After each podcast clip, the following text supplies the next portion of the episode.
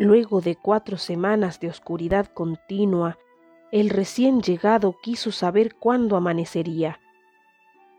De todos los vecinos obtuvo la misma respuesta. Una carcajada y algunas palabras burlonas. Como vieron que lejos de contentarse seguía insistiendo con su pregunta, se lo sacaron de encima enviándolo con el loco del pueblo. El anciano vivía en una pequeña cabaña justo en el límite, donde un acantilado sin fin se tragaba el río. Al escuchar la pregunta del extraño, el viejo sonrió.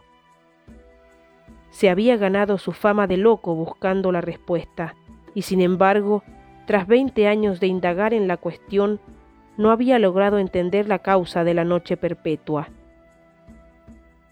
Aún así, al observar cierto brillo desde el borde del acantilado, se le había incrustado la idea de que la luz del sol lo aguardaba al pie de aquel abismo, pero nunca se atrevió a comprobarlo. Sin tantos cuidados, el viajero se lanzó de inmediato por la cascada, ante la mirada atónita del anciano. Un estupendo día de sol lo recibió mientras caía, y lamentó no tener cómo decírselo a su guía.